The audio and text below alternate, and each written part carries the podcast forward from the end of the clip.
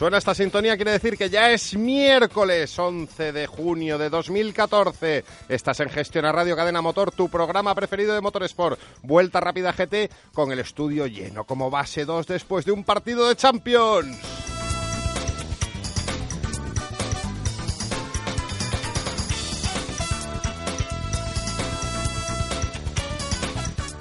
Me recuerdan que no he empezado el programa como quería empezarlo hoy diciendo eso de buenas noches España.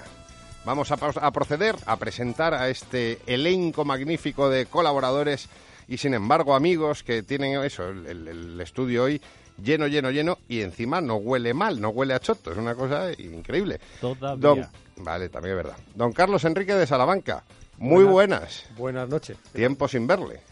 A ver. 15 días solamente, no me pases lista. No, a ver, si hay gente que en su casa dice que son familiares, yo se lo respeto. Eso dicen ellos. Sí. Eso dicen, me lo tengo que creer. ¿Meten mano en la nevera? Lamentablemente sí. Lamentable esto, eh, sin vivir. Macarena López. Hola Ramón. Muy buenas. Buenas. ¿Qué tal estás? Pues muy bien, No, ya- aquí. Eso es una obviedad, eso es una obviedad, hombre, claro. Recién llegada de, de dónde? De Ámsterdam, estaba en Ámsterdam. ¿Has traído las magdalenas que te encargué? Sí, luego te las doy. Vale, perfecto. Fernando González, muy buenas noches. Buenas noches, hola, ¿qué tal? Eh, ¿Qué calor hace en este estudio? ¿no? Yo no sé qué calor, pero llevo todo el día, desde las 9 de la mañana que llevamos juntos, yendo a presentaciones, a historias, estoy harto de ti ya, hombre, de verte. de ti. Mi No mujer dice ser. que por qué no nos casamos. Digo yo, nada, porque para discutir ya estamos así. Por Eh. cierto, ¿me vas a permitir un segundo que me abra mi, mi gin tonic del Venga, día? No pongas todo perdido. Oh, sí. Ha caído todo ahí encima de los folios. Vamos a ver, Diego Merino, muy buenas noches. Buenas noches. ¿Hoy la vas a liar o hoy vienes timidillo y timorato como en algunas ocasiones? Eh, digamos que lo voy a liar. Haré todo lo posible. Bien, bien, fantástico. Para Ahora- hablar. Oye, oye, hay que decir, hay que decir, eh, eh, en honor a la verdad, Dime. que gana Richichi el Gran Premio y estás tú ahí poniendo en Facebook la foto con Richichi y el casco. O sea, esto es un tío... Sí, claro, eh, es un tipazo. Al cabo de la noticia, que, eh. que Daniel Richard es un tipazo y independientemente de esto también un gran piloto. Ah, aprovecho Gran también para... Ah, no, que digo que aprovecho para saludar también a ese técnico que pena, que pena todas las noches de martes ahí intentando que esto se oiga de una manera más o menos decente, nos aguanta, nos pone las llamadas. Fernando de la Fuente, un aplauso para él. Fernando, ¿qué tal? Muy buenas noches. Hoy no hay jamón pata brava, pues se nos ha olvidado, o sea, te, soy sincero, se, se ha olvidado en casa. Lo tenemos que haber traído jamón pata brava. No olvidéis que el sorteo está a punto, a punto de finalizar y en breves semanas daremos el nombre de- del ganador. Y vamos a empezar eh, también saludando a, a un invitado ilustre que yo no sé cómo demonios ha conseguido encontrar el estudio, porque mira que no le hemos dado indicaciones y el tío ha venido a la primera y ha dado con él. O sea, lo que pasa es que tu cara me es, me es familiar. Es que han sido ya eh, pues casi dos años con vosotros. o sea, Señor Mucho director de comunicación de Mitsubishi España, don Javier de la Calzada. ¿Qué tal, Ramón? ¿Cómo estás? Mm, Pues muy bien, muy bien. No, pero yo estoy más contento aún que vosotros de estar otra vez aquí y de recordar viejos tiempos. ¿qué tal en el cole nuevo? Muy bien, la verdad es que con los compis muy bien. En el recreo me ajuntan, o sea que muy bien. ¿Y la señora qué tal? Bien. No, no, pero a ver, joder, recordar viejos tiempos. Si, si sigues en el chat del programa, coño. Estás ahí con los es WhatsApp. que no me voy Claro. porque me ponéis a parir. Hombre, naturalmente, eso no lo dudes. Pero además es el único eh, director de comunicación de una marca que se puede entrevistar a sí mismo. Es verdad, es verdad. Por lo tanto, yo No, me no, voy a tomar hoy- algo hoy- fuera. Hoy te vas a entrevistar y además te vas a tratar de usted. Eso está tirado. Pero si te parece, eh, vamos primero hoy con, con la tertulia. Tenemos un invitado de Motorsport, tela marinera, eh, interesante. Lo hemos puesto en Twitter esta tarde. Hemos adelantado que vamos a tener a un expiloto de Fórmula 1 que también ha sido eh, responsable, responsable de equipo. Así que vamos con la primera pausa musical mientras hacen las necesarias conexiones telefónicas y, y ya tenemos aquí a los invitados. Doy mil vueltas en mi cama, solo pienso en ti. ¿Qué sé yo? Si estoy tan solo, no puedo hablar con nadie. ¿Y qué sé yo? Si estoy tan solo, necesito tu amor. Y dan las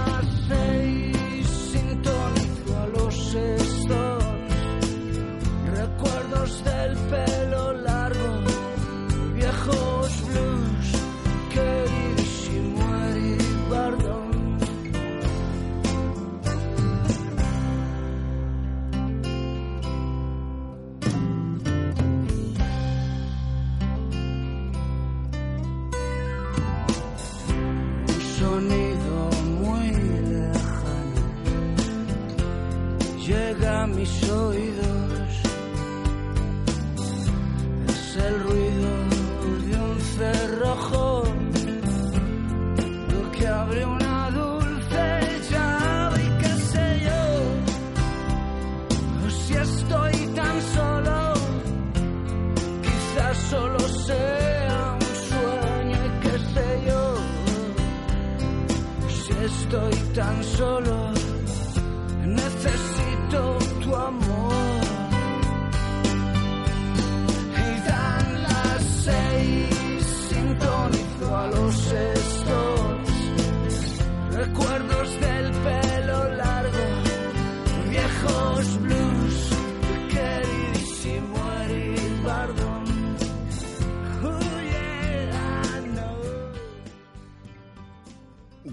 Sala, muy buenas noches. Hola, buenas noches a todos. Un placer, un honor que, que una leyenda de las carreras españolas esté en Vuelta Rápida GT. Luis, Sí, sí, Sí. sí, sí, sí. sí. Bueno, pues, Eh, encantado de estar con vosotros, ¿eh? Don Raimón Blancafort, ¿se me escucha? Te escucho, te escucho. Estamos con, con Luis, que, bueno, eh, el segundo español después del Marqués de Portago en puntuar en Fórmula 1, eh, miembro de aquella aventura fantástica de- del equipo Minardi Lois con, con- con Adrián Campos, que con- compartieron dos, dos pilotos españoles allá en el año 80. 88, ¿no? 88, 89. 88, 89. Sí. Y luego también team manager de HRT. Y luego, bueno, Luis Pérez Sala, si empezamos a hablar de palmarés, estaríamos aquí horas hablando. eh, en, en turismos con el Nissan, en pff, un montón, un montón de cosas. Mundial de Turismos con BMW, Sí. eh, el equipo CAMSA de Fórmula 3 y Fórmula 3000, bueno, en fin, Una barbaridad. muchos años. Y Luis, ¿y ahora qué, qué haces? Bueno, sigo vinculado al mundo del, del, del automóvil y al mundo del motor, pues eh, sobre todo con el programa de Joves Pilots, que ya hemos cumplido más de 10 años este año y a pesar de todas las crisis económicas y las dificultades, pues pues eh, todavía estamos ahí con es un programa del circuito de Barcelona y bueno eh, que de momento pues han salido eh, muchos pilotos y tenemos otros pues pues que poco a poco pues intentamos eh, ayudarles y formarlos Ujú. Oye, y un- una persona como tú que vivió para muchos, entre los que me incluyo, la época dorada de la Fórmula 1, aunque Carlos me dirá ahora que no, que era anterior, y bueno, Barazalo, hoy que no está con nosotros también me mataría. Pero, mm, ¿cómo ves las carreras hoy en día? Bueno, yo a mí me ha gustado la Fórmula 1 desde desde que soy niño y me sigue gustando ahora. Eh, es diferente, las carreras, eh, bueno, van evolucionando, ha habido mucha tecnología que ha ido cambiando y claro, eh, ahora es muy técnica, mucho más técnica que en mi época, la electrónica es, es, es en mi época empezaba, ahora está a unos niveles eh, de adquisición de datos y que te puedes estar días y horas necesitas mucha gente para analizar todos los datos que tienes y la aerodinámica también ha, eh, ha evolucionado a un nivel impresionante. Y después ya no queramos decir pues los, los nuevos cambios que han habido en el reglamento del 2014 con los motores híbridos no pues ya ha sido un poco la gota que ha colmado el vaso en el sentido de, de- de tecnología a tope ¿no? Pero luego, a ver, eh, yo creo que este fin de semana todos tenemos muy reciente lo bien que nos lo hemos pasado con la carrera. Vale que mm, fallaron los Mercedes y entonces eso le dio emoción, pero también mm, algo tendrá que ver el circuito, ¿no? Hay Bueno, circuitos y circuitos. Sí, hay unos circuitos que, que tradicionalmente pues son más eh, emocionantes porque bueno pues porque hacen que las carreras se juntan más o se junten más los los, los, los- los coches. Pero bueno esto va por épocas. O sea yo solo recuerdo que hace dos años pues eh, os podéis acordar que de las seis o siete primeras carreras habían habido siete vencedores diferentes. Y ahora pues este año eh, de las primeras carreras han sido siete vencedores eh, que han sido de la misma marca como pasó también en el año 89 me acuerdo con o en el 88 fue con entre Senna y Prost con McLaren no o sea que va, va, va un poco en épocas, eh, eh, pues hay, hay dominio de alguna marca y hay otras épocas pues que son más competitivas a nivel de que hay más eh, di- diversidad de pilotos que pueden ganar. Oye, y este fin de semana, como bien apuntó en, en Twitter Raimond, ¿cómo te sentiste tú al ver que dos pilotos HRT ganaban en dos especialidades distintas, pero que oh, veías a dos expupilos en lo más alto? Hombre, pues yo mucha ilusión, ¿no? Eh, el, caso de Ricardo, la verdad es que es que fue un lujo tenerlo en el equipo. Eh, el año ochen- 2012, me parece que estuvo con nosotros, 2011, y fue un lujo. eh, era sus primera, su primera temporada y, bueno, sus primeras carreras. Y la verdad es que se veía pues que tenía mucha personalidad y después el, el, la apuesta del piloto de Mac y Juan de, de, de, estar con nosotros como tercer piloto pues eh, yo sabía que era un piloto que lo habíamos estado mirando lo habíamos estado viendo desde la Fórmula 3 y que, que- que es, es un profesional con mucha capacidad y ahora se ha visto, ¿no? Ha corrido el mundial, había sido campeón de, de- China de turismos y además ahora pues ha corrido la carrera del mundial y, la ha ganado. ¿no? Pues esto es un, un lujo y una suerte y pensar pues que, que, que, pues hace siempre ilusión, ¿no? Que pilotos que han estado contigo pues estén delante. Porque lo, lo demás, que era una apuesta de HRT por el mercado chino, por encontrar patrocinadores allí, ¿no? Sí, pero era una apuesta que tenía sentido en el sen- porque era un piloto que, que, que y es un piloto que tiene que aunque no ha tenido las posibilidades económicas para llevar un, un, un proceso de formación pues como nos gustaría y como nos gusta y como normalmente se lleva, ¿no? De la Fórmula se empieza pues fue en Fórmula eh, Renault o en Fórmula la F4 ahora en la Junior, después se va pues a la Fórmula 3 y después haces o GP3 o World Series o te vas a la GP2, esa sería la, la formación para llegar a la Fórmula 1, lo, ideal pero él no, no lo pudo hacer porque hizo algunas carreras de, de aquí, de allá, no tenía eh, nunca presupuestos, pero tenía capacidad. Entonces pues se fue a turismos, de fórmulas, volvió, hizo alguna carrera. O sea que ha ido dando saltos, pero sí que, era, sí que es un piloto pues que tiene condiciones y tiene talento y entonces pues nosotros pensábamos que dándole formación eh, si podíamos conseguir recursos económicos pues pues pues tenía sentido el proyecto y estoy convencido que era así lo que pasa que después pues no se consiguieron tener recursos económicos Oye, Luis, y viendo cómo está actualmente la Fórmula 1 con, con equipos que a, priori era complicado verlos ahí arriba, luego se, se ha visto que con un trabajo bien hecho pues, pues pueden estar ahí peleando por los puntos. Si HRT hubiera tenido ese apoyo financiero que le falló un poco, ¿crees que hubierais estado ahí? Bueno, yo creo que se estaba haciendo un trabajo muy, con mucho sentido, bien hecho, pero es verdad, llevábamos dos años de retraso con respecto a los, o sea, digamos que nosotros habíamos entrado, aunque habíamos entrado en el 2009 con, con los equipos nuevos, la, la primera temporada fue en 2010, eh, es verdad que, que con todos los cambios que se hicieron cuando entramos eh, nosotros en el 2011, finales de 2011 y 2012 con la sede trayéndola aquí a Madrid, a España, pues eh, eso hizo, el equipo no tenía un- una estructura que iba creciendo poco a poco, sino está un poco subcontratado todos los servicios eh, exter- externos, la mayoría de ellos, y eso pues ahí nosotros lo que queríamos hacer es tenerlo internamente y para tenerlo internamente pues llevábamos dos años de retraso con respecto a los otros, o sea que, que era un tema eh, lento en cuanto a la, a- a la competitividad,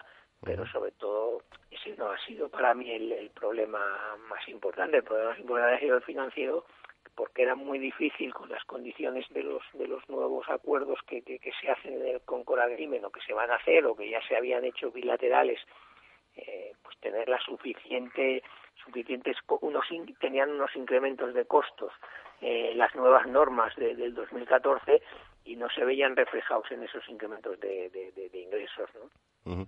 Pues mm, me imagino que, bueno, lo, que peleasteis no lo sabe nadie mejor que tú, pero ¿no da un poco de rabia ver que a lo mejor grandes empresas españolas no apostaban por, por estar en la Fórmula 1 con un equipo español? Pero eso siempre fastidia, que claro, pero al final la gente eh, está donde quiere estar y nosotros pues no conseguimos entusiasmar a, a grandes empresas para poder eh, estar en este proyecto. Entonces, pues bueno, eh, efectivamente. tuvo que pues, ver, eh, Luis, la situación en aquel momento de, de crisis. Hombre, que la situación, duro. dos- la situación del 2012 era muy complicada, mucho más que ahora, pero, pero vamos, sí, efectivamente, pues esa situación no ayudaba. Luis, y respecto a las medidas que ha tomado la Federación en- de, medir, de medio para, digamos que para frenar esta escalada de, costes que no, no hacen más que crecer, ¿tú qué verías que, fuera el punto que debería atacar en este momento la, digo, la Fórmula 1 en sí, para medir estos controles de gastos?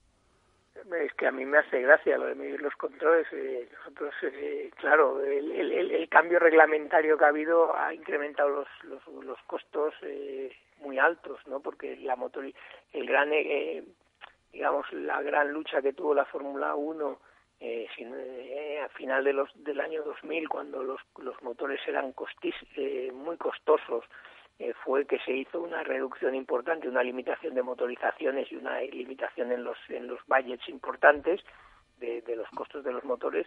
Y en el 2014 pues con las nuevas normas eh, pues se han visto incrementadas otra vez. Entonces ahí ya eso es un porcentaje muy alto. A partir de ahí eh, otros eh, se pueden hacer muchas cosas pero esa es la más importante y, y se ha ido en contra. O sea ¿por qué? porque tecnológicamente pues se han considerado las marcas que que era el camino por el que había que ir. Raimón, ¿algo que apuntar? Sí, yo eh, creo que fue durante el Gran Premio de España que tuve una conversación con Luis y él me decía que HRT hizo tomó la decisión coherente, que era marcharse. Y yo creo que, eh, visto cómo están las cosas, creo que ten- tiene razón. O sea, tenemos una Fórmula 1 con cuatro equipos, o sea, con tres equipos que tienen dinero, uno que este año no tiene patrocinio, pero que lo tenía más o menos previsto y que espera el maná desde que llegará desde Japón el año que viene, McLaren, eh, en este caso, y el resto eh, con serios, serios, serios problemas de supervivencia. Eh, o sea que, que eh, tenemos una Fórmula 1 que ha vivido en una burbuja y se está cayendo. Coño, pero ves, este año ves a Marusia puntuar, por ejemplo. Bueno, pero vamos a ver, eh, Marussia, el Marussia puntuar fue una, una, una situación muy concreta por una cosa muy concreta. O sea, dicen que los milagros no existen y de vez en cuando hay alguno. ¿no? Y, y el de Marussia, el de Marussia lo es. Eh, pero fíjate que la- curiosamente el punto de Marussia o los dos puntos de Marussia, perdona, se producen en el mismo momento en que mm, el propietario de Marussia decide cerrar el proyecto de coches deportivos que tenía en Rusia, que era lo que, en teoría, el, la cosa, por, el motivo por el cual había comprado el equipo de Fórmula 1 a Virgin. Eh, y entonces, la continuidad de ese equipo está en estos momentos absolutamente en el aire. Ya. Eh, o sea, te- ten en cuenta una cosa. Fíjate, pero fíjate que, que lo absurdo que lo- la cosa es que es que Marussia tiene un presupuesto que es apenas superior a esos 35 millones que dice que extras que dicen que le reportarán estos dos puntos si Sauber no puntúa de aquí a final de temporada si Caterham, Caterham tampoco lo hace, ¿no? Eh, y tenemos a Sauber que con cero puntos, un, e- un- un equipo que hace un par de años era candidato con un poquitín de suerte incluso a, a las puertas del podio por lo menos, cero puntos. Ya. Eh, o sea que te- tenemos tenemos unas cosas muy curiosas ahí para explicar que y- para para dañar que lo que está claro es que el- es toda la estructura de la Fórmula 1 que en sí misma está mal montada. Luis, ¿eh? que se aguanta por un glamour, por una serie de circunstancias, pero que es un castillo de naipes que puede caer en cualquier momento. Luis, desde dentro, ¿cómo ve- veías tú, coincides con, con Raimón en esto del castillo de naipes? Bueno, em, em, vamos a ver, nosotros, eh, pues, por supuesto, en parte sí, pero yo lo que nosotros hemos intentado es, eh, tú cuando dices un éxito, conseguir puntos, efectivamente que ha sido un éxito, pero nosotros lo que intentábamos era, aparte de conseguir puntos, sobre todo, lo más importante, lo primero y más importante, era la viabilidad del equipo, eh, estar, eh, ser viables. Y, y consiguiendo puntos, eh, efectivamente eh, tienes más ingresos, pero incluso en, con los nuevos cambios reglamentarios que ha habido, con estos puntos, como ha dicho Raymond, tienes más ingresos, pero sigues teniendo los gastos por encima de los ingresos. Entonces, claro, eh, hay algo ahí que, que nosotros hemos luchado, pero no lo hemos conseguido, ¿no? Eh, no solamente los sponsors, pues eh, claro, son los que te pueden hacer cubrir parte del gap, pero tienes que tener unos gaps eh, entre ingresos y gastos por el funcionamiento de la actividad eh, que están tienen que estar dentro de unos límites. Si te vas de esos límites, eh, no, no, no, es muy difícil ya de hacer la, la, la actividad fiable, ¿no? Entonces ese ha sido el, problema que hemos tenido nosotros. Que hemos tomado la decisión, bueno, la decisión yo creo que al final cuando tienes eh, que tomar una decisión eh, los propietarios, los que pueden el dinero, pues ven, ven, ven, ven el, el horizonte y ven que, el- que los ingresos no van a mejorar y que los gastos van a subir mucho, pues que al final eh, pues, tomaron la decisión pues que a nadie nos gustaba, pero que al final pues quizás era la, la que se toma, como ha dicho Raymond, con, con, la cabeza, ¿no? no con el corazón, pero bueno. A mí Mira, la verdad mira. es que, que fue una, una verdadera desilusión el, el ver que el, el proyecto se iba abajo, sobre todo porque, Luis, yo recuerdo que poco antes os habíamos hecho, en, en centímetros cúbicos, os habíamos hecho unas entrevistas a, a ti, a, a Tony Cuquerella, etcétera, y la verdad es que yo os vi muy ilusionados con aquel proyecto. Eh, aquello parecía que tenía eh, futuro desde mi punto de vista. Yo cuando estuve allí en las instalaciones vi que el proyecto era serio, que Había alma. había alma en el equipo y que había ganas, había muchísima ilusión. Y la verdad es que para mí fue una desilusión tremenda ver que se perdía esa oportunidad. No solamente ya por el equipo en sí, es que era una oportunidad yo creo que para, para todo el país de aglutinar en torno a ese proyecto de HRT una, in- una industria que, que incipiente incluso, o, o prácticamente inexistente en este momento, pero que podía haber existido. En eso estoy de acuerdo contigo, pero bueno, eh, desgraciadamente pues eh, no hubo eh, adhesiones eh, suficientes como para poder para que los eh, inversores pues eh, tomaran la decisión de continuar, ¿no? ¿Crees que hay futuro para un equipo de Fórmula 1 español?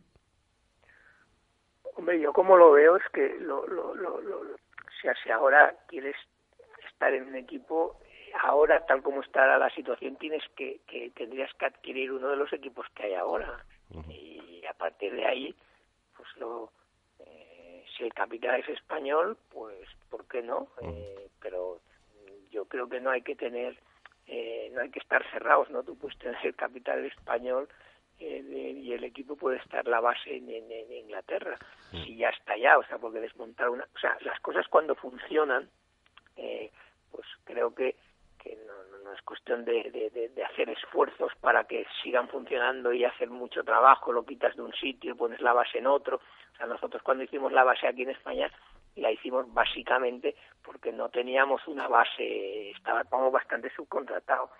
Pero si tuvieras ahora que hacer un equipo, ahora no, yo creo que no es el momento de hacer equipos nuevos, es el momento de adquirir equipos que están, ¿no? porque es que ganas mucho tiempo, ganas mucho dinero y ganas mucho tiempo en el sentido de que un equipo formado es una cantidad de 100, de, de, de 70, 100, eh, los equipos pequeños, 150 personas, que, que, que formarlas, que conjugarlas, que, que, que, que hacer todo eso tiene un trabajo de tiempo, de años y, y de coordinación muy complicado. Oye, ya, y, y ade- además lo que hay que invertir, que si el superordenador, que si el, el programa de simulación, que si el simulador, que si el túnel de viento, claro, eh, la, inver- la inversión, la inversión eh, es casi prohibitiva. Y Luis, ¿verías viable la creación de un nuevo equipo fuera del Reino Unido? Caso del nuevo equipo este de Haas en Estados Unidos. Pues hable claro que lo es, pero que yo creo que es mucho más caro y, y, y- mucho menos eficiente, porque es que ponerte a crear un equipo ahora cuando tiene... Diferente es que no tuvieras, que los equipos no pudieras adquirirlos, pero ahora se pueden adquirir eh, y después tampoco ahora es el momento, o sea, hubo una ventana en el 2009, o sea, cuando, cuando la FIA abrió una ventana para entrar en nuevos equipos, ese era el momento de crear equipos nuevos, porque habían otros que empezaban de cero en ese momento y no se podía adquirir ninguno. Ahora, en cambio, yo creo que es el momento de, de, antes, se puede hacer lo que se quiera, pero cuesta mucho más dinero y es menos eficiente. Yo no voy a ser malo y no le voy a preguntar a Luis Pérez Sala sobre el run run este, el, rumor que hay de ese equipo de nueva creación que, van a llamar o se llama Forza Rosa, de, gente que, que coincidió con Luis en, en HRT. Yo no sé esto. Hoy he llegado a leer que, que Renault estaría barajando, al ser de capital rumano, cambiarlo el nombre de los motores Renault por motores Dacia. Dacia. O sea, esto ya es, es curioso. No sé si Pero, Luis has oído. teóricamente eso está prohibido, ¿eh? ¿Sí? Sí, porque ya lo intentó Renault con Infinity para Red Bull y no lo consiguieron. A ti te han llegado noticias, ¿no, Luis, de, de este Bueno, vamos a ver, esto es lo mismo un poco que te, que te, que, que- que te comentaba antes. eh, puedes hacer, y, pero para mí es un esfuerzo, o sea, yo no lo veo, lo veo un esfuerzo económico muy grande y encima menos eficiente, ¿no? Entonces, no veo, no veo dónde está la ventaja que da un equipo, porque para al límite, pues eh, también puedes comprar un equipo de los que hay y pues intentar llegar a un acuerdo para cambiarle el nombre, si lo que quieres es cambiarle el nombre, ¿no? Pero vamos, no, yo no lo veo, o sea, veo que se puede hacer, pero es mu- mucho más complicado, más difícil y más caro. Y oye, tú como piloto, porque, a ver, una persona que, que ha sido piloto, que ha estado compitiendo al más alto nivel, yo creo que nunca deja de serlo. O sea, yo creo que Luis Pérez Sala será piloto siempre, aunque no, aunque no ejerza. ¿Tú cómo ves, hablando un poco de actualidad, eh, lo, lo hablábamos ahora en el, preprograma y lo, lo he estado hablando esta tarde con Raimón también, eh, las señales que está dejando Fernando Alonso, ya primero con el lenguaje no verbal y ahora ya, como apuntaba Carlos, con el lenguaje verbal. ¿Tú crees que hay mucha frustración en Fernando Alonso ahora mismo?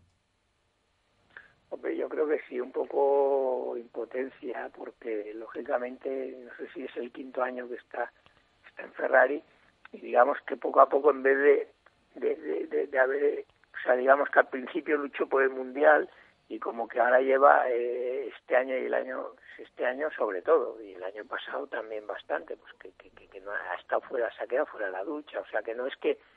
eh, que haya estado fuera de la lucha al principio y después cada vez te estés acercando más, sino es que, te estás como alejando, ¿no? Entonces, claro, es una sensación de impotencia que seguro que, que tiene que, que tener y además ahora con todos los cambios reglamentarios que han habido, pues claro, la, situación es mucho más compleja porque ahora hay un problema, no es un problema, parece ser solo aerodinámico, sino también de, de, de- de motorización. Entonces, pues bueno, pero bueno, estas cosas eh, son así, ¿no? En este en el deporte, pues pasas etapas mejores, peores.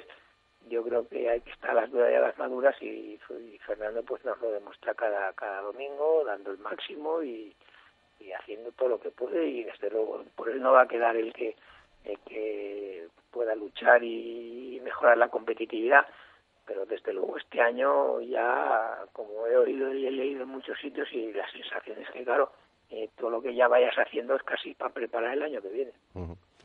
Oye, Luis, y te, te iba, me, me- apuntabas algo, No, Carlos? no, eh, termina, termina, luego, luego. Mm. Una cosa, y como piloto, mm, aquí ya no ni como jefe de equipo, ni como aficionado, ni como periodista del motor, como piloto quiero que me des una opinión sincera. ¿Circuitos tradicionales o, ya- o los llamados tilcódromos? Hipódromo. No, me vamos a ver a mí. La verdad es que el circuito que más me gusta es el, el de Spal, que de, de- de los que he corrido.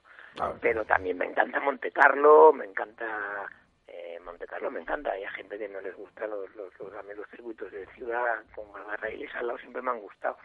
No, a ver, a si, ti Monte Carlos que se te daba muy bien, recuerdo yo. Bueno, no, pero Sí, hay algunos que te gustan. A mí, pues también eh, Canadá es un circuito que, que me ha gustado, pero después me gustan oye, circuitos modernos, por ejemplo, el de Portimao en, en- en- es una maravilla, el que hay en, el Algarve, ¿no?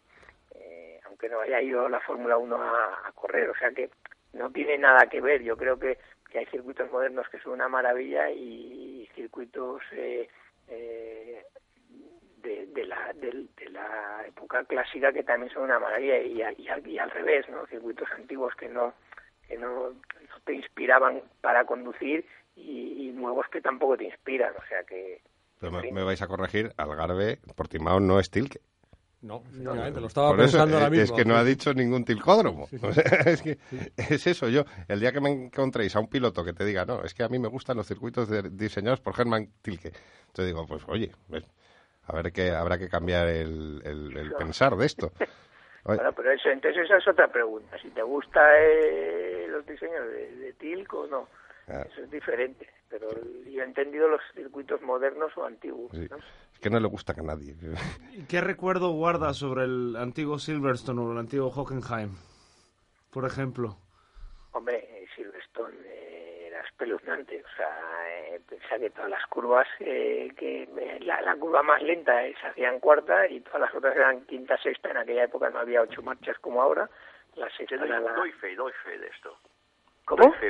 Doy fe de esto porque mm, cuando Jaguar corría en Le Mans, que tú fuiste piloto del equipo, eh, nos llevaron a hacer una demostración en Silverstone y nos subieron con el coche que había ganado en Le Mans mm, y John Watson de piloto.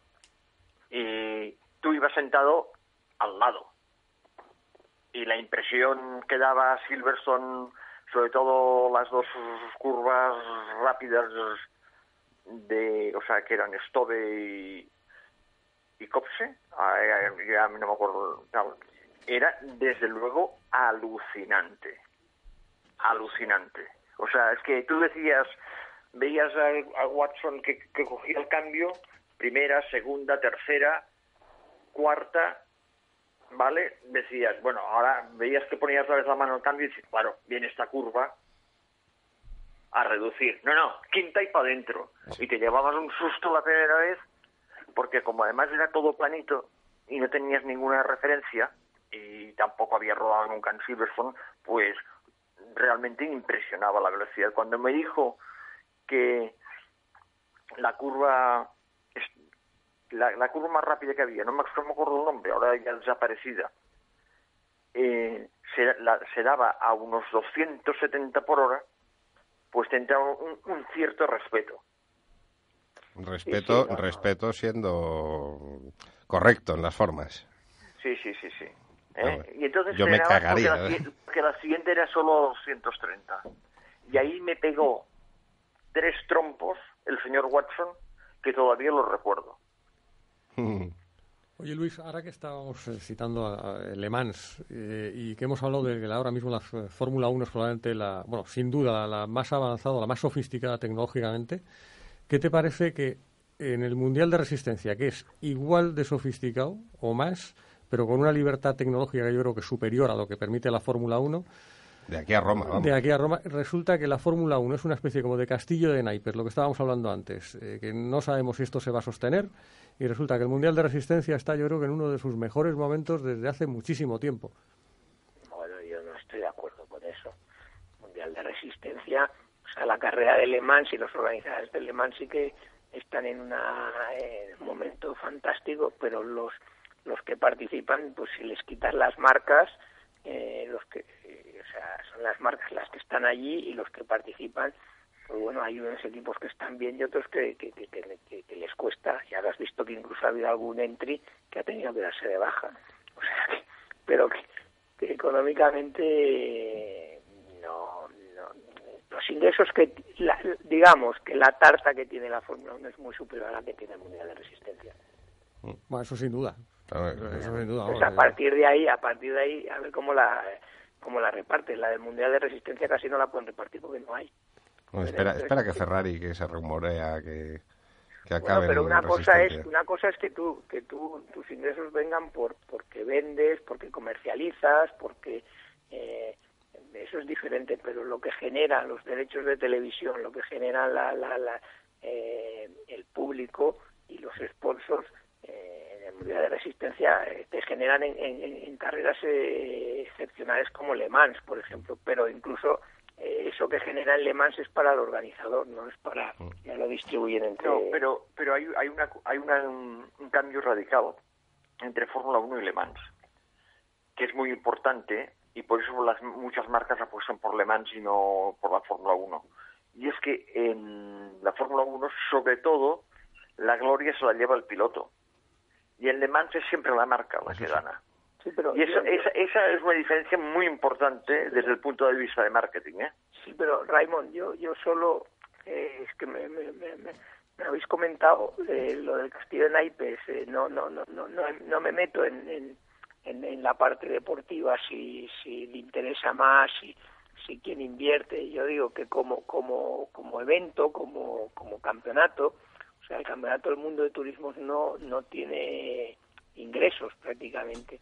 Ah, no, no, esto desde luego. Sí. Vale, y, y, y la Fórmula 1 sí. Entonces los equipos que están estarán porque por- porque a la marca le interesa estar, igual que muchas veces en Fórmula 1 porque le interesa estar o porque por, porque el, porque este porque el que gana es la marca, por lo que tú estás diciendo. En eso no te digo que no, pero bueno, es porque decide estar. ¿no? Sí, sí, no, no. Eh, la mayoría de, si, si quitas si quitas esto las marcas, el resto de equipos normalmente se apoyan en un gentleman driver que paga buena parte del gasto Y en sponsors, Y- de- de- en sponsors eh, eh, y permitidos. entonces el nivel de pilotaje entre el primer piloto y el segundo o tercero es realmente muy diferente. Mm, sí. Uy, hay un timbre por ahí. Eh, y una cosa, eh, Raymond, tú que lo sabes todo de las carreras, la enciclopedia andante de... Colabora ahora con Vuelta Rápida GT. ¿Alguna anécdota jugosa de Luis sabrás? Bueno, de, de Luis. Que se pueda contar a estas horas. Mira, eh, Pero si estamos en horario nocturno, se puede contar de todo. Es verdad, aquí puedo decir yo mis burradas. no, yo de, de Luis me acuerdo mucho de cuando empezaba en la, en la, en la Copa Renault. Eh, de, pero sobre todo lo que lo que me gustaría resaltar de Luis es mm, que bajo ese ese aspecto tranquilo etcétera es una pasión por las carreras y por ayudar a los demás y una visión muy fría del, de- del- del- del- sobre los temas, sobre lo que hay que hacer. ¿eh? Eh, de, de Luis me acuerdo eh, que su carrera de Fórmula 1 quizás fue víctima de, de una polémica que suscitó, se suscitó cuando en Minardi, cuando salieron unos neumáticos Pirelli, este, había la pugna entre él y, y, y Martini, Pierluigi Martini, y salieron unos neumáticos Pirelli que parece ser que le dieron los mejores neumáticos a Martini no a, y no a Luis, y hubo una polémica muy encendida que pilotada por el periodista actualmente en TV3, Francesc Rosés, que yo creo que ese no, no le hizo ningún bien. Pero me gustaría mm, eh, resaltar la única carrera en la cual Luis puntuó un Gran Premio de Inglaterra en Silverstone, que en las que mm, o sea, me su deportividad en aquel momento porque él iba por delante de Martini, cosa que Martini no quería, y Martini se le lanzó encima.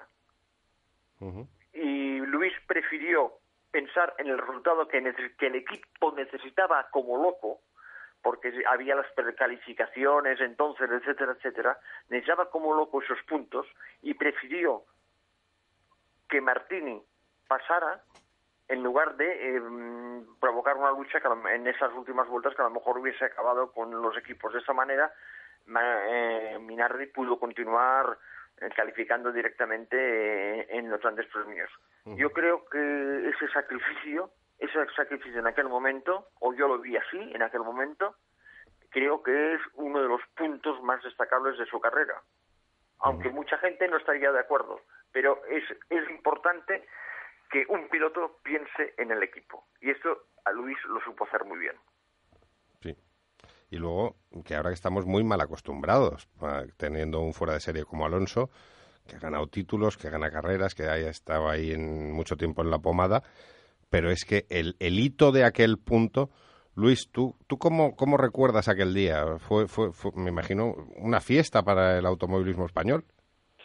Fue una fiesta porque fue, porque coincidió con que, como dice Raymond, coincidió que fue una fiesta para Minardi y también para el equipo, porque estábamos en una posición desesperada y teníamos que puntuar como fuera, porque si no nos íbamos a las preclasificaciones. En aquella época había más equipos de, de los que admitía la parrilla de salida, entonces habían unos pues que no tenían que preclasificar el viernes y si no lo conseguían se iban. Entonces nosotros estábamos como dentro de los equipos eh, ya clasificados, pero a partir de esa carrera si no puntuábamos pues nos pasábamos al, a los equipos de preclasificación. Entonces esa fue una carrera decisiva en la que puntuamos. Afortunadamente cogimos tres puntos con Piero y yo y además pues se coincidió o sea que, que, que hace que claro eso no lo piensas porque en, ese momento no lo estás pensando pero coincidió que hacía no sé si 30 años que no había puntuado en piloto español en Fórmula 1 con lo cual fue pues una una fiesta una fiesta y bueno y aquí en España pues tuvo mucha repercusión. Oye Luis, eh, no te quitamos ya más tiempo, simplemente, por supuesto, agradecerte la presencia en el programa, pero también como aficionado, antes que, que otra cosa, que director del programa, cu- cualquier otra cosa, aficionado, eh, darte las gracias por haber hecho historia en el automovilismo español, por haber formado parte de un sueño de, de- de muchos españoles que creíamos que sí se podía, sí se podía estar ahí en el, en el Gran Circo, y por tantas y tantas eh, historias, gestas, carreras con las que durante tu larguísima trayectoria deportiva nos has obsequiado. bueno yo daros las gracias a vosotros dar las gracias a la afición y dar las gracias a este deporte pues que, que, que me ha llenado que eh, toda mi vida pues me ha llenado y me sigue llenando y que pues que y no comparto contigo lo de la ilusión la ilusión hay que seguirla no no es que no se pueda tener hay que hay que siempre se puede tener un equipo siempre se puede tener esa ilusión y esa posibilidad pues eh, un día u otro no fue con HRT pero puede ser en el futuro. Oye, ojalá, o sea, ojalá estas palabras sean premoni- premonitorias y nos encantaría, Luis, ya, ya lo sabes, no ha podido ser por un viaje que tenías, nos encantaría tener un martes, contar con tu presencia en, en el estudio, ya lo sabes. pues yo encantado Un abrazo, Luis. gracias Muchas gracias. Eh, vamos con una pausa musical y ruego a Raymond Blancafort que se quede un momentito ahí esperando.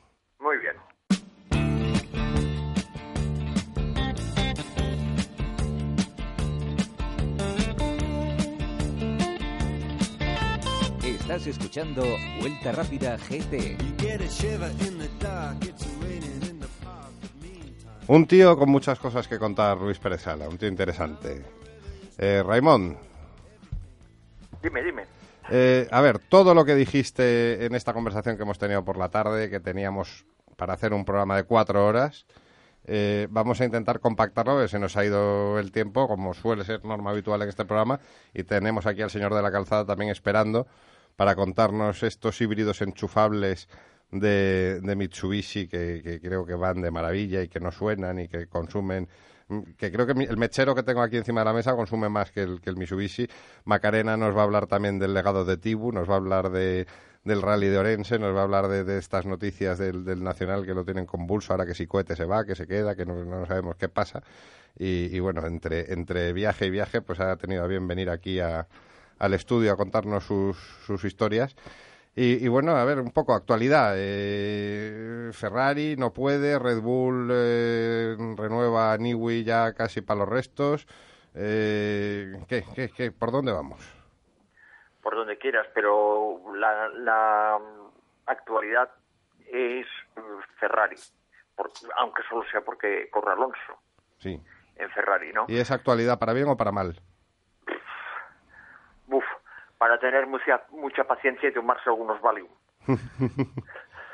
Eh, porque, mm, vamos a ver, Luis ha dicho hace un momento que, que Alonso debía estar frustrado. Mm. Y es cierto. Frustrado Alonso- y cabreado. Está y- frustrado, cabreado, etcétera, porque ve que lo de Ferrari va para muy, muy largo.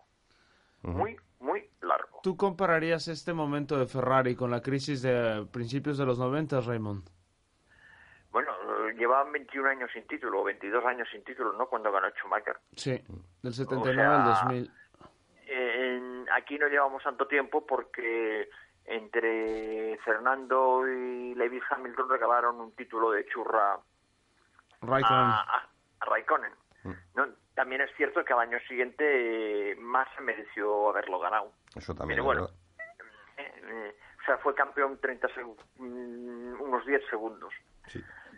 Eh, pero la, el tema el tema de Ferrari eh, da para mucho y el tema de Fernando también.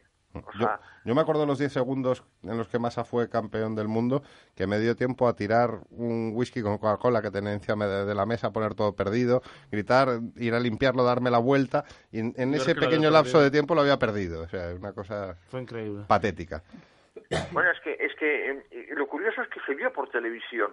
Sí, Lo que pasa es que todo el mundo estábamos tan pendientes de Massa que casi nadie se dio cuenta de que de que mm, mm, Hamilton adelantaba a. Toyota. sí. Ahora, ¿qué, Eh, qué tío realmente, Massa en el realmente podio? no se dejó adelantar el Toyota, es que no podía ir más. O sea, se la jugaron viendo con Slicks, casi le salió bien la jugada, el gran premio para ellos duró una vuelta de más. sí. Y, y lo que estaba diciendo, ¿qué, qué tío Massa en el podio celebrando la victoria y aguantándose las Y lágrimas? fíjate, Montezemolo Qué por destruir el televisor se perdió de eso. ¿Cómo se cargó una tele? Se cargó la tele. sí. Eh, no me acuerdo de eso. Sí, sí, claro. Joder. Y ahora que, ah, bueno, ahora es que las teles no Bueno, pesan nada, eh, son eh, planas y No, era un... un monitor. el gesto de Montezemolo corresponde a su idiosincrasia de primadona. O sea que esto es así. No, ver, volviendo tal. eh, Por una parte tenemos en Ferrari el tema de que el hombre que teóricamente tiene que decir las, la, tomar las decisiones no conoce la Fórmula 1. Todavía no la conoce, los, no la puede conocer lo suficiente. Raymond, pero ¿qué tanto necesitas saber? Digo, porque Flavio Briatore en su momento cuando entró venía de también venía de fuera de la Fórmula 1 y sin embargo como negociador y como gestor lo llevó de maravilla. Fue campeón del mundo. Pero Flavio Briatore entró en un equipo donde había excelentes técnicos. Ya. Y el problema el problema el problema de de, de- o sea y sobre todo había en aquel momento un director técnico jefe importante que era Pat Simons. Eh, el problema el problema de, de de Ferrari es otro. Los dos directores técnicos que hay que mm, que son Pat Free y James Allison James Allison en este momento por delante de Pat Free eh, se encuentran mm, con su mentalidad británica tipo McLaren tipo Newey se encuentran inmersos dentro de una estructura que en estos momentos es absolutamente latina, con ese caos, ese politiqueo, esa negociación en todo lo que hay que hacer. Un casino. Em, Exactamente. Y entonces, entonces eh, eso es muy difícil de, de arreglar. Máxime cuando los técnicos a los cuales Ferrari ha querido tocar le han dicho no. O sea, ha sido Adrian Newey y el otro Andy Cowell, que es el, es el responsable del powertrain de Mercedes, que también les ha dicho no.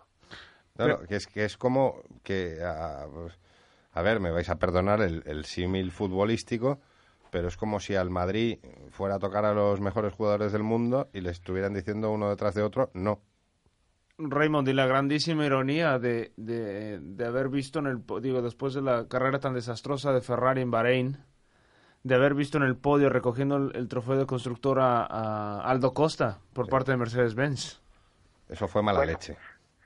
pero eh, sí pero esto es una cosa que puede pasar Mm, o sea Ferrari Ferrari cometió ha cometido o sea vamos vamos a ver en la época Ferrari los éxitos últimos fue cuando en Montezemolo le dio plenos poderes a Jean Todt y Jean Todt eh, se trajo una estructura británica con, con Michael Schumacher, toda una estructura de, corte británico o germano británico, como quieres decirle, Ross Brown, Ronnie Byrne, para llevar al tal. Y no- estos, con plenos poderes, cortaron cabezas de entrada. Sí.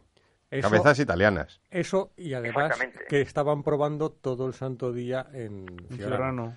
Fiorano. Y sin test, eh, yo creo que la, la clave de la época dorada de, de Ferrari, aparte de lo que tú estás diciendo, Raymond, que estoy totalmente de acuerdo, es también el hecho de que estaban probando 24 horas al día en Fiorano. No, Pues y es- esto va peor, medida. ¿eh? Y esto va peor. Y y los vicios están a medida, cuidado. Exacto. Que no es lo mismo que te hagan unos neumáticos a medida que tú tener que hacer un coche para unos neumáticos iguales que los demás. Estas gomas de chiste, dices. ¿eh? O sea, no es, lo, no, es lo, no es lo mismo el a porter que, que el traje a medida. Mm. Sea, las cosas como son. Esto por una parte. Pero este, este eh, a ver, eh, incluso te diría que eh, las reglas actuales con la prohibición de test han hecho mucho daño a Fernando Alonso.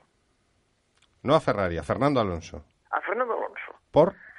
Por una sencilla razón. Alonso era el mejor probador del mundo. Mm, O sea, es como esto. Y ahora no puede probar. claro. Alonso está en manos de lo que digan sus ingenieros, Ya. de lo que su- de lo que diga el túnel de viento. Eh, Ya. Entonces, en la pretemporada, vamos a ver, en la pretemporada, los primeros ensayos en Jerez dicen pocas cosas porque se prueban tracción, tal, pero allá no entra la aerodinámica. Y cuando entran los segundos ensayos en Barcelona o en Bahrein, donde sea, que empieza a entrar la aerodinámica, ven dónde, dónde tienen el problema. Y ya no, ya no rueda cuatro días cada vez, sino solo puede rodar dos. Ya. Ahí está el tema. Eh, eh, mm, sí, encima, esos dos eh, es con una configuración de motor que no, que la tienen capada, porque la tuvieron capada durante todos los test, porque tenían los problemas que tienen ahora, etcétera, etcétera. Llega un momento en que no sabes dónde estás. ¿Y ahora qué pasa? Cuando tienes de verdad el coche, es los viernes. Pero las, las piezas que pruebas el viernes por la mañana, no, no las has probado antes en pista. Por lo tanto, van bien o van mal. Y después, al viernes por la tarde, ya no puedes decidir, o sea, el- ya no puedes ver qué le mejor o qué le retoco tal. Antes le probabas en un test, no iban bien, pero mira, hay que hacer esto y tal, y te- tenías otro test y lo probabas. Y ahora ya no, eso se les ha acabado. Entonces, la, la, la verdadera fortaleza de Fernando Alonso, aparte de eh, saber leer muy bien las carreras, de la fortaleza mental que tiene y de era el, de el ser un gran probador, porque yo siempre he pensado mm, que Fernando Alonso no, es, no ha sido nunca el piloto más rápido en pista, que ha habido siempre gente más rápida. Lo que pasa que era el más completo con diferencia. Eh, porque de nada te sirve ser el más rápido, tener los pilotos más rápidos y después caga la estrategia de carrera, no sabe leer la carrera, comete errores, etcétera. Eh, o, o sería en la puesta a punto. Entonces Fernando todo esto lo hacía muy bien. Entonces la pequeña diferencia de velocidad que podía tener con respecto a otros la, la compensaba de sobras. Pero claro, en el momento en que tú no puedes mm, coger el coche, ponerlo a punto, eh, decir por dónde tienen que ir, sino que todo esto te lo tiene que dar la pista, Estás un poco vendido. entonces, y entonces aquí entramos en una segunda fase que fíjate, que fíjate que es absurdo. Tú dices, bueno, a ver, Ferrari atrae piezas nuevas que tienen que probar, de acuerdo. Bueno, llega el viernes por la mañana, hace la vuelta de instalación y se tiran 20 minutos paraditos en el box. Mm. Entonces uno piensa, bueno, a ver, si tienen que probar cosas, ¿por qué no ruedan? Ya. Y Bueno, no ruedan porque... hay que coger a Bernie y darle una paliza, hombre, ya está. No, no, no, Vamos no a ver. ruedan, Vamos a ver, no, no, no, no es, no es serio, motores. no es serio, no es serio. Eh, porque hay que motores, conservar eh. los motores. Sí. Segundo, en segundo lugar, no ruedan Es que, porque en realidad mm, eh, mm, son los datos lo- lo- los que tienen que, que decir los ingenieros y los, y los que acaban decidiendo. es que, Raimón, o sea, decir Fórmula 1 y decir conservar los motores, porque los motores hay que mantenerlos no sé cuántas carreras, es que es, que es todo una aberración. vamos a ver, o sea, estamos hablando de Fórmula 1, estamos hablando de... Limitar el consumo de gasolina. Vamos, no me jodas, tío, esto es En una- automovilismo, no. Vamos, está- no, a ver, está Macarena, que aquí es de los rallies y se está, vamos, descojonando. De la O sea, dice, Sí, sí, dice, yo- ¿qué, yo qué me os gusta? Deportes de nenas os gustan, ¿no? O sea, es- tú lo que quieres ahí, cuneta, eh, barro, eh, eh, barro, polvo, todo lo que Sí. haga falta. Que por cierto, Macarena, eh, veo, he visto en Twitter hoy la noticia que confirma Volkswagen que se queda en los rallies hasta 2019. Y es una noticia fantástica para, para nosotros, para todos los que nos gustan los rallies, es lo mejor que, que nos podía pasar. Sí, pero a lo mejor estamos hasta 2019. Y dice, ¿Os acordáis de la última vez que no ganó un Volkswagen? Sí, yo creo que fue allí en 2012 o en 2011. Bueno, un poco lo que pasó con Citroën, Mira, ¿no? yo- con Loe, pues que será No, no, un poco, yo creo, bueno. creo que lo de la noticia de Volkswagen, lo importante, lo importante es lo que se esconde detrás y lo que nos ha dicho desde mi punto de vista. ¿Qué es? Y es que em, todo, la confirmación esta de Volkswagen que, que prolonga se produce después de unas reuniones entre el promotor del Mundial de Rallys y los equipos. Los equipos no querían una serie de cosas que quería, y sobre todo los pilotos que quería el promotor. Y esto significa que han llegado a un acuerdo sobre esto y sobre cómo tiene que ser la reglamentación de que tiene que entrar en vigor en 2016, si mal no recuerdo. O sea, Entonces es o 2016 o 2017. Ahora est- no- no- estamos, es- eh, estamos entonces un poco en lo mismo que hablábamos antes de Ferrari. ¿Qué, qué, qué es? ¿Un campeonato pretaporte? Sí, sí, sí, sí. Pero, pero al menos aquí hay un acuerdo y, entre todos que, que, que va a ir ade- adelante. Ferrari se ha dejado comer el terreno en muchas cosas. Si tenía derecho a veto, Sí. como, como, como ellos mismos han reconocido, y en cambio se ha dejado meter unos goles de prohibir, Sí, de no, a ver, prohibir todo lo, todo lo que eran sus ventajas. a ver, es una obviedad que Ferrari, y estaréis todos de acuerdo conmigo, ha perdido mucho eh, también en los despachos. O sea, bueno, esto pero es si tú tienes Cuando derecho a veto, curiosamente Todd ahora es el presidente de la FIA. eh, ya, es, es como raro, ¿no? Sí. O sea, es como... eh, No, a no, ver, hay, a- otra, oye, oye, oye, hay otra cosa mucho más rara, mucho más rara. A ver, parece ser que Luca Montezemolo tiene un asiento en el Consejo de Delta Topco. Delta Topco es la sociedad pro- mm, de CVC, bajo la cual CVC Partners tiene los sus derechos sobre la Fórmula 1. Ujú. CVC que no Bernie. ¿eh? CVC que no Bernie, no lo olvidemos. Bueno, Bernie también tiene una parte. Eh, y, otro- Menor, y- y uno menor. de los bancos tienen, tienen también su parte. ¿eh? Y ahora ya veremos cómo, que, cómo quedará esto, porque precisamente el otro día se estaba rumoreando, en Canadá se rumoreó, que eh, había un canadiense, no me acuerdo el nombre ahora, pero no Stroll, que es el padre del pilotito ese de la Ferrari Academy, Lance Stroll, que quería comprar buena parte de las acciones que tenía CVC Partners, que parece ser que se las tiene que vender porque es un tipo de fondo que no puede tener más de cinco años con uno de prórroga en todo caso las acciones en una empresa a reflotar, en fin, algún lío de estos legales que hay por ahí que, que, yo, que yo ignoro. ¿eh? O sea que hay mucho hay mucho tema para para hablar del peluquín aquí sobre el tema Ferrari, pero Ferrari se ha dejado ganar la partida. Oye, y la... Newey, no quiere ir no quiere ir mm, a Ferrari de ninguna de las formas. Ya, ¿qué quiere hacer Niwi? ¿Qué quiere hacer Niwi? ¿Quiere hacer, Yo, como se mí, dice un- siempre, barcos? Eh, eh, ¿Quiere hacer coches de videojuego? ¿Quiere hacer un coche para Le Mans? ¿Qué, qué, qué quiere hacer? Yo, yo creo que su desafío es la Copa América. Bien. Lo, lo ha dicho en varias ocasiones, que le gusta mucho la tecnología, incluso ha estado viendo los barcos, le gusta mucho la te- tecnología de la Copa América, una tecnología de vanguardia, donde entra mucho, hay muchos conceptos nuevos a explorar. Y sobre todo lo que le molesta de la Fórmula 1 es esta Fórmula 1 capada que hay hoy en día, donde no se puede hacer nada y donde, como dijo Cristiano Horner, todas las innovaciones que ponemos y que funcionan automáticamente nos las prohíben. No, y la Copa América es una, es una competición en la que veo clarísimamente a una empresa como Red Bull. O sea, eh, seguro que, Eh, que eh, entra perfectamente eh, en una operación de marketing de Red Bull. cambiará, cambiará la Copa América, le dará la vuelta como un calcetín, será una cosa absolutamente estratosférica. Eh, bueno, ya lo es, porque ya los, los catamaranes de la Copa América, eh, el, el último ganador, el, el Oracle este de, de Estados Unidos, aquello ya, eso sí que es la Fórmula 1 de- de- del agua. Y, y bueno, yo, yo me imagino a Red Bull ahí montando unas historias que, nada, ma- mandarán a un tío a la estratosfera, que se tire, que se suba en el barco, que luego salga en prime time, en la Super Bowl. ¿Eh? Que- Sí, no, sí. no, calzada me está diciendo, no, no, no, nada. Nada, tú has venido a hablar de tu libro. Oye, eh, Raimón, una, una pregunta. Estaba pensando ahí una y además os, os hago la pregunta a todos. No sé si se ha medido cuál es el, eh, hablando de la, la- la Fórmula 1 híbrida esta que tenemos ahora, no sé si se ha medido el, el ahorro de combustible o de emisiones que supone esta nueva y maravillosa tecnología híbrida. Oye, es que y, si, y si no se ahorraría más li- limitando el número de aviones y de camiones que llevan los equipos a los grandes premios. Car- Una- Carlos, una- dice- dices la palabra híbrida. pero Dices, seguro. Una- una- dices la palabra híbrida y, y Javier de la Calzada levanta la ceja como, como. Ancelotti. o No, sea, pero es bestial. un- una pequeña nota sobre eso. Veía el otro día que Mercedes-Benz lleva 23 camiones a las carreras. ¿Sabes? Transportando todos los hospitalities y todo el...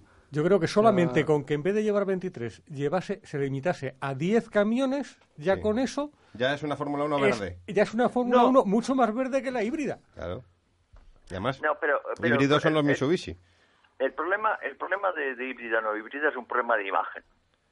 O, o los, o los puedes, genera- puedes vender la imagen de que eres más verde porque ahorras muchísimo en el O los- transporte. ¿eh? Pero realmente, realmente, realmente el problema, el problema de la Fórmula 1 es eh, la cantidad de dinero que se tira. Ya, Raymond, pero por ejemplo, el año que viene se, se prohíben las, las cubiertas eléctricas para calentar las gomas, ¿sí? Que esto Sí, 10.000 representa... euros, vale. No, esto representa un ahorro, sí, regresando un poco al tema de los control de costes, representa un ahorro de 600.000 euros al año por cada equipo, ¿sí? Por transportarlas y la gestión de esto y el otro. Pero sin embargo, este dinero se va a destinar a otros, otros temas. ¿Sabes? Mira, mira, a ver, mm, mírate una cosa, Ferrari. Eh, el simulador que ha hecho prácticamente lo ha tenido que hacer nuevo otra vez. El coste de un simulador va por los 30 millones del, del tipo de esto puede, puede, puede llegar a costar 30 millones. El túnel de viento lo ha tenido Seguro que no se han comprado una veces. Play porque con el resultado que están teniendo. Claro. Eh, el túnel de viento lo ha tenido que remodelar dos veces. Ya. Eh, un Y desastre. encima se está haciendo una, una sede nueva para, para el reparto Corse. ¿Y, Sí. ¿Y por qué no fichó en su momento a Adrian Newey? Porque no quiere ir, no No, quiere no, ir. ¿por qué no lo fichó hace No, no, a ver, 10 años? A ver, Newey- cuán- no, a ver ¿cuánto, ¿cuánto dinero le ha puesto Ferrari encima de la mesa a Newey? 27 millones de En dólares. En lugar de construir una fábrica. Adrian Newey cobra 8 millones de dólares en Red Bull. Va a ir a... y, Ya, y ya. que le diga no, no, no, no, no. Tío, Ya, ya. tienes un problema. Y sobre un todo que. Newey tiene la libertad total y el control total del departamento técnico en Red Bull, cosa Claro. que en Ferrari jamás Fer- tendría. No podría, porque estaría allí No, uno... a ver, re- re- Newey ya se fue de McLaren porque estaba harto de politiqueo. Sí. Y en, ¿eh? es Y- que y- en Red Bull de no hay tener a Ron politiqueo. Dennis- encima. Claro. Yo, francamente, entre tener Ron Dennis encima y Luke del Montezemolo, No eh, no, no sé, no sé qué, qué elegiría. ¿eh? Christian Horner. Christian Horner. Ya está. Y después, después hay otra cosa que es, que es, que es A ver, Fernando, muy un- impor- un- muy una cosa. importante. Perdona, Eh, Raimón, perdona, Raimón, aquí eh, Fernando apunta la mirada sucia de vuelta rápida y cuando dice de, de elegir entre uno y otro de tener encima, no sé qué decías. Tú querías a Elisabetta Gregorachi, ¿no? La de... Me parece mucho mejor que tener a Adrian Newey encima, yo, personalmente. Vosotros me podéis contradecir si queréis, yo- mi, mi humilde opinión. Bueno, sí, pero yo, yo, yo prefería la Gregoraci de hace dos o tres años que, estaba, que no estaba tan delgadita como ahora. Es verdad, es que yo... Como decía José Luis Col, estas mujeres que no hay maneras de quitárselas de debajo.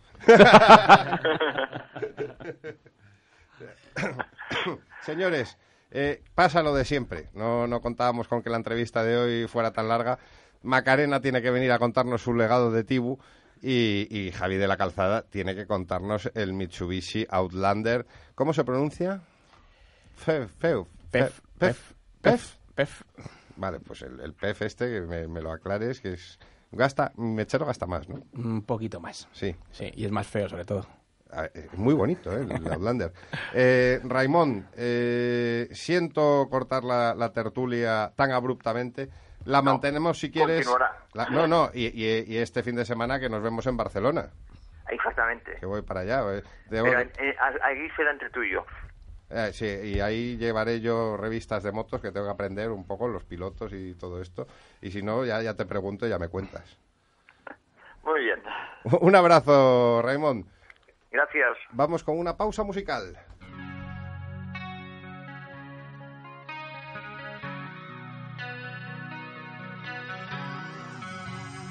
Estás escuchando Vuelta Rápida GT.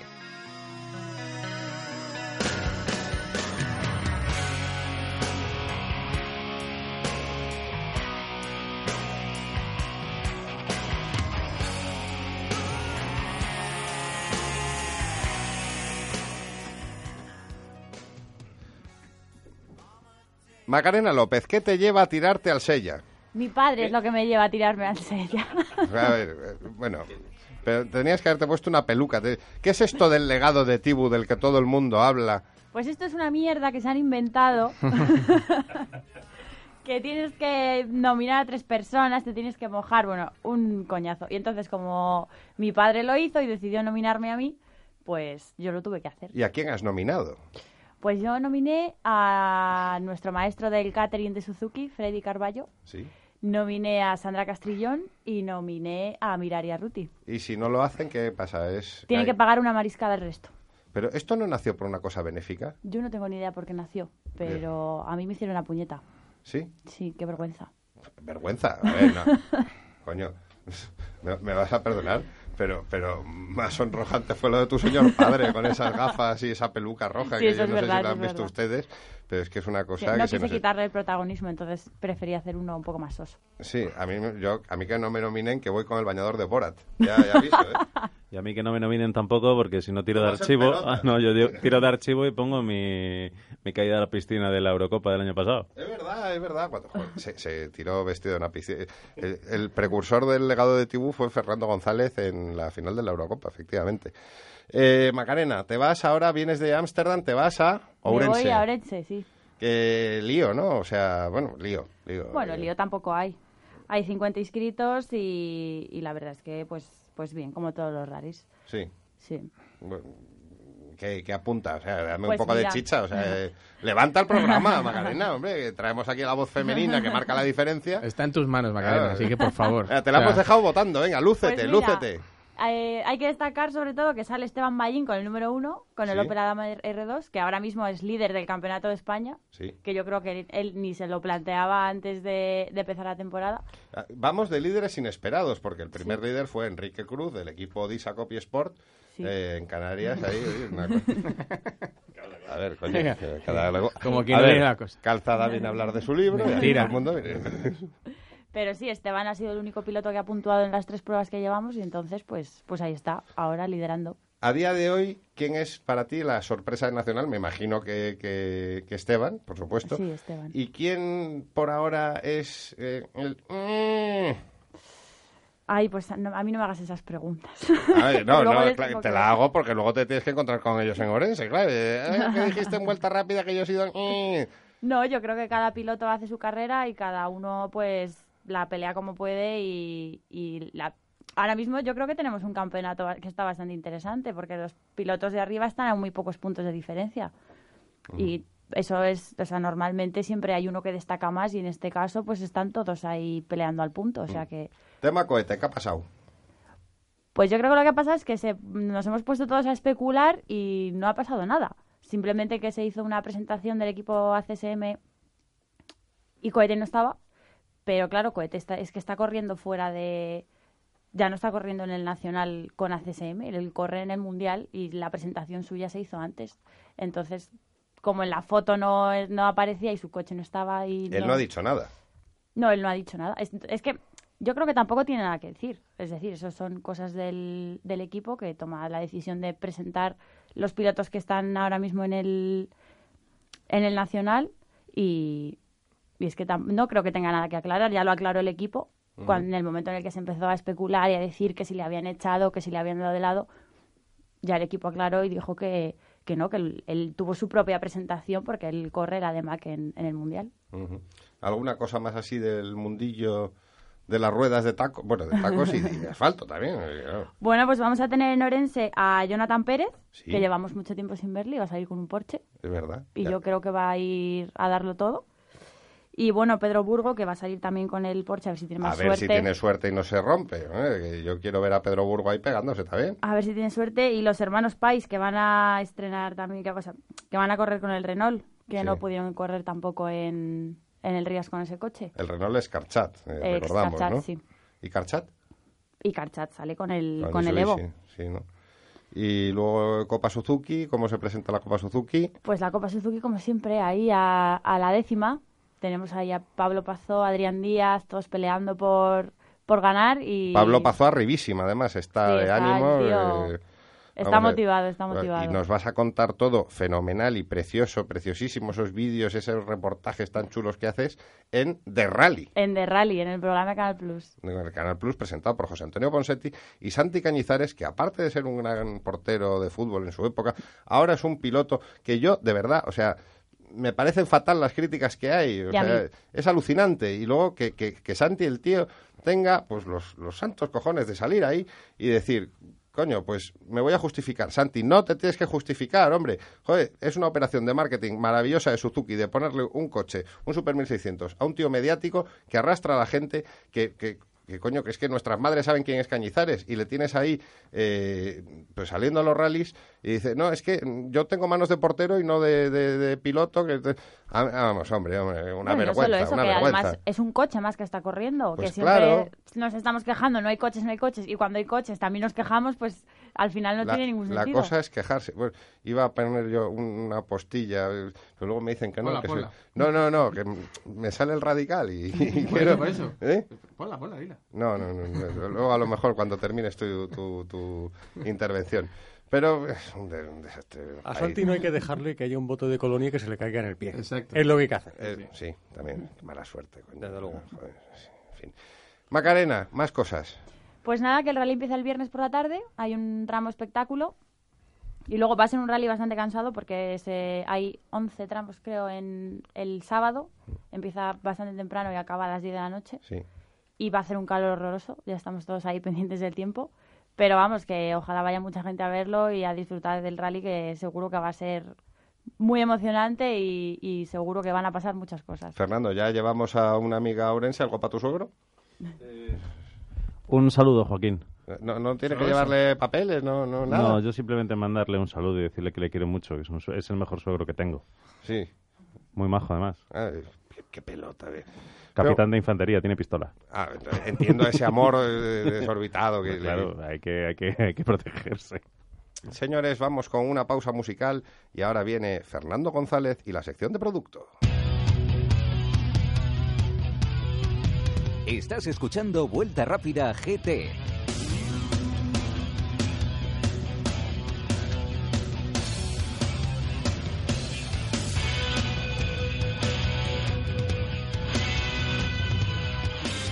Es que sabéis que me falta a mí en este programa hoy. Me falta el jamón pata brava, el jamón más racing, que es que nos lo hemos dejado en casa, no tenemos aquí el jamón en medio del estudio. Y claro, joder, es que no nos venimos arriba, no nos venimos arriba. Sí, sí, Y- nos ni, hemos- ni nos lo gin hemos tonic, dejado- ni... Nos Ah, lo hemos dejado un- en casa, de que lo que pasa es que vamos desde las 9 de la mañana avanzando y nos lo hemos comido. Sí, eh, yo estoy harto ya de verte, En el los coche. huevos. Ya me- Vete ya. A ver, eh, ¿qué, qué traes ahí el, el PEF? PEF. Oye, una cosa, antes, antes de nada, eh, o sea, que el jamón de pata brava, eh, hoy nada, muy mal, ¿eh? A ver. O sea, hace un mes que no vengo aquí, que os, veo en Twitter ahí poniéndos ciegos, a Pero, jamón, tronco, a con ver. las manos tocando los micros llenos de grasa, Sí.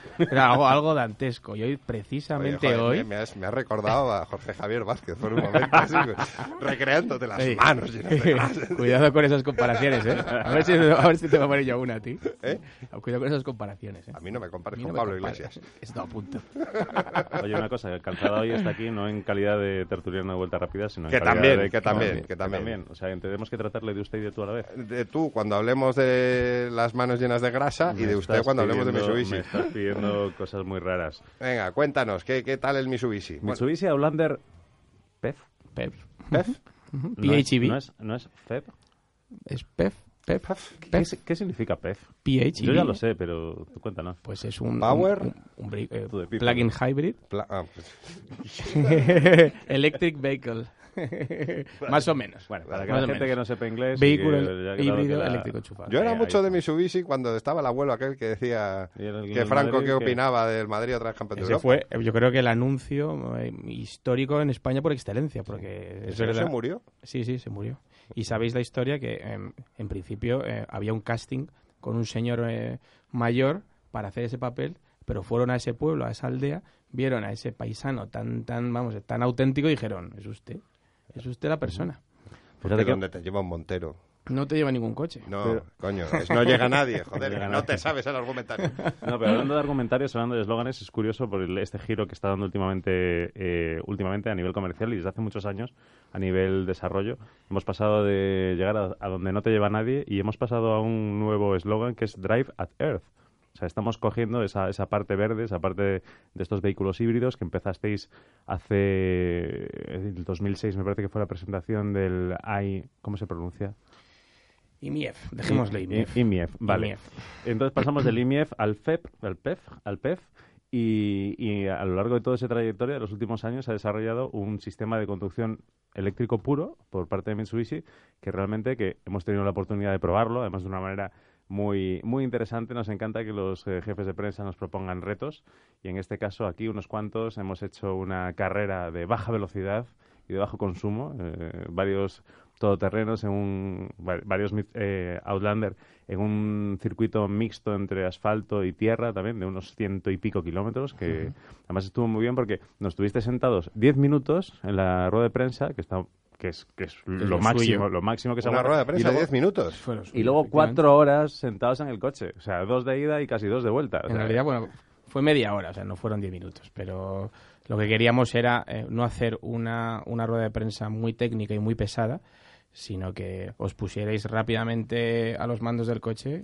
y Oye, qué, qué bonito que, que Fer diga que media hora de calzada alargando sobre Mitsubishi le, le parecieron 10 minutos. O sea, debió ser Que fue muy... pura sinfonía.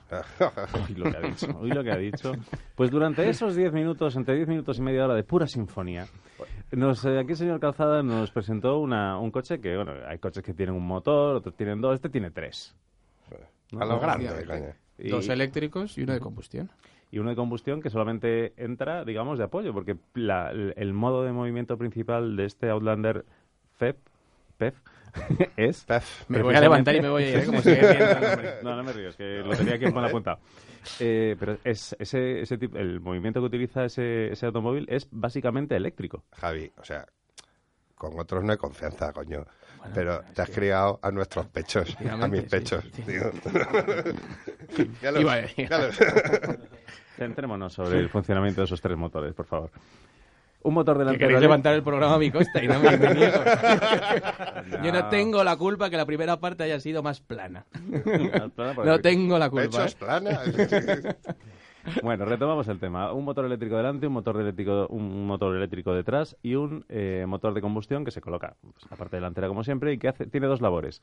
Recarga de los dos motores eléctricos y apoyo como motor térmico en condiciones de más de 120 kilómetros por hora y de exigencia del motor. En este caso, el motor, como os contaba en la rueda de prensa, no es el protagonista, como en otros coches, ¿no? Que es, eh, aquí realmente quien, quien, quien cobra ese protagonismo son los dos motores eléctricos, que son los que tiran del coche, ¿no? El motor en este caso, aunque es verdad que hay un, que hay, un tercer modo que se llama en paralelo, que sí que ahí al, superar los 120 km por hora sí que salta y sí que eh, empuja el coche, pero en este caso, en los dos anteriores, los motores eléctricos son los que realmente cumplen una función de, de movimiento total, ¿no? Y... No. No, iba a decir, ¿y qué movimiento? Porque al final, eh, en, cuando funcionan simultáneamente los dos motores eléctricos, son capaces de, de dar 203 caballos.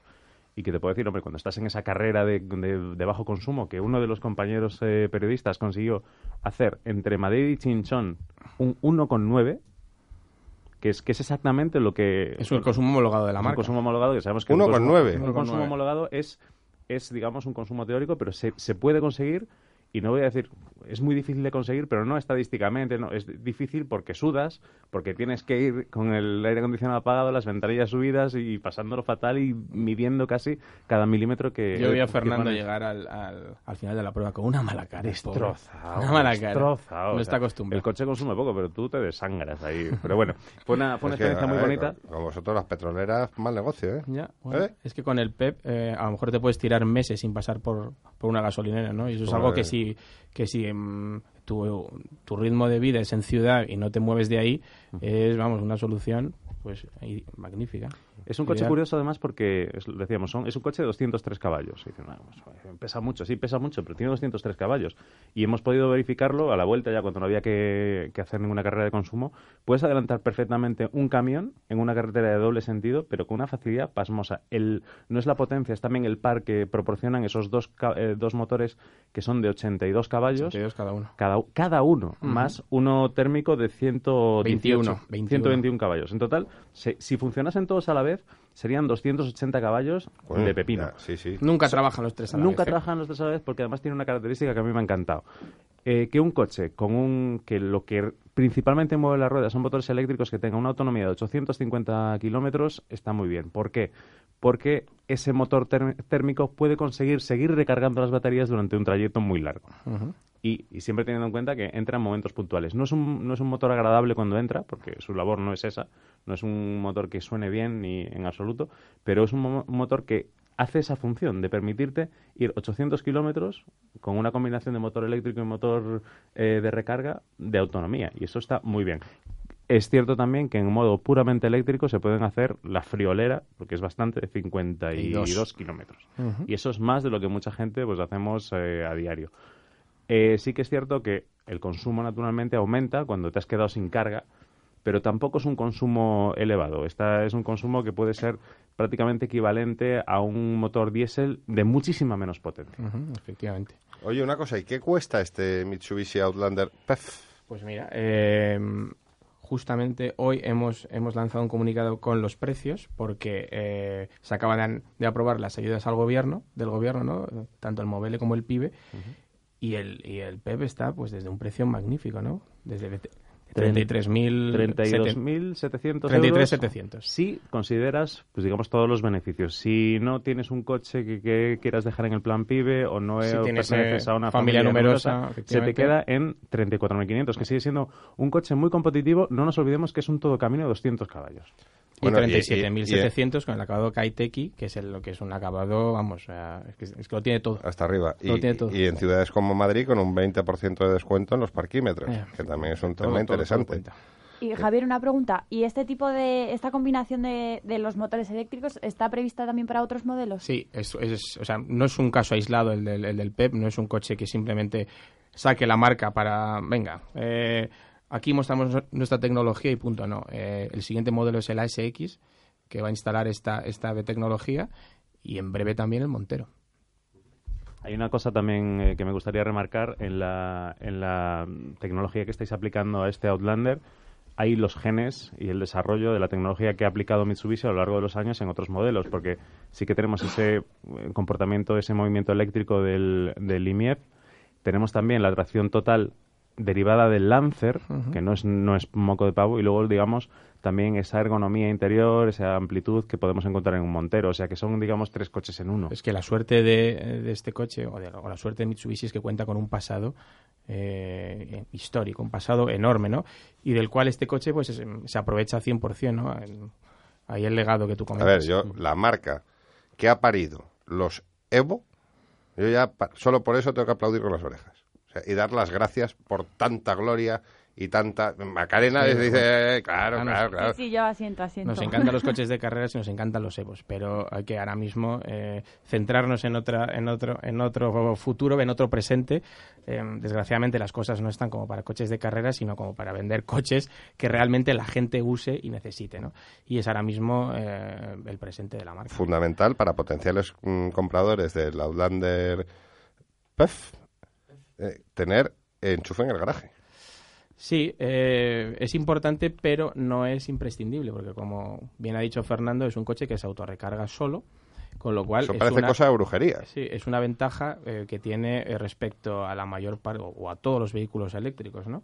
Eh, que no es necesario estar eh, conectado a una red eléctrica para que el coche eh, tenga un range de batería, algo que es realmente Javier? novedoso. Es una pasada. Y lo del enchufe, porque hay algunas marcas que los coches que tienen puramente eléctricos hay que enchufarlos, hay que instalar una cosa especial en casa. Nada, el enchufe no, no. normal es el, bastante. el coche viene, perdón, con un con un con un cargador de, de- vamos normal para que lo enchufes en cualquier perdón me estoy ahogando Sí, serían más o menos para enchufar en un en enchufe de cualquier casa en, en la cualquier emoción. red- efectivamente en cualquier red eléctrica mm, al uso ¿no? de 10 a 16 amperios, pero luego Ajá. tenéis un sistema de recarga rápida que en media hora re- eh, es capaz de El cargar 80%. El 80%. Necesitas ya una conexión trifásica, no todo el mundo Sí. tiene Nada, esto. eso es algo más complejo Pero, por ejemplo, en oficinas, en edificios institucionales, que sí, existe. es más fácil sí que existen esas esas eh, instalaciones Nosotros creo que en el estudio tenemos una versión trifásica por ahí abajo. Aquí tenemos de todo, menos jamón, ¿no? Y pata brava tenemos de todo. Hay una cosa también que quisiera... A ver, asumo el fallo. Javi, así, asumo el fallo. Te mando una bandeja de pata brava a Mitsubishi, hombre. Eh, vamos, vamos aquí a prevaricar. ¿eh? No, no, no, prevaricamos bien porque en la, en la prueba nos llevamos a casa un par de botellitas, botellones, botellazas, bastante... Tengo que meterles un tiento, lo que pasa que como son grandes...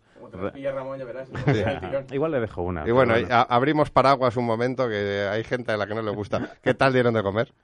Ah, muy bien, muy bien. A mí lo, lo- lo malo es que me tocó lo de calzada Sí. y tuve que ahí aguantar ahí el jefe al lado ahí fiscalizando cuánto comíamos y lo que contábamos. Pero, Ah, sobre la marca, la marca y la marca. el equipamiento, ¿verdad? Todo el rato.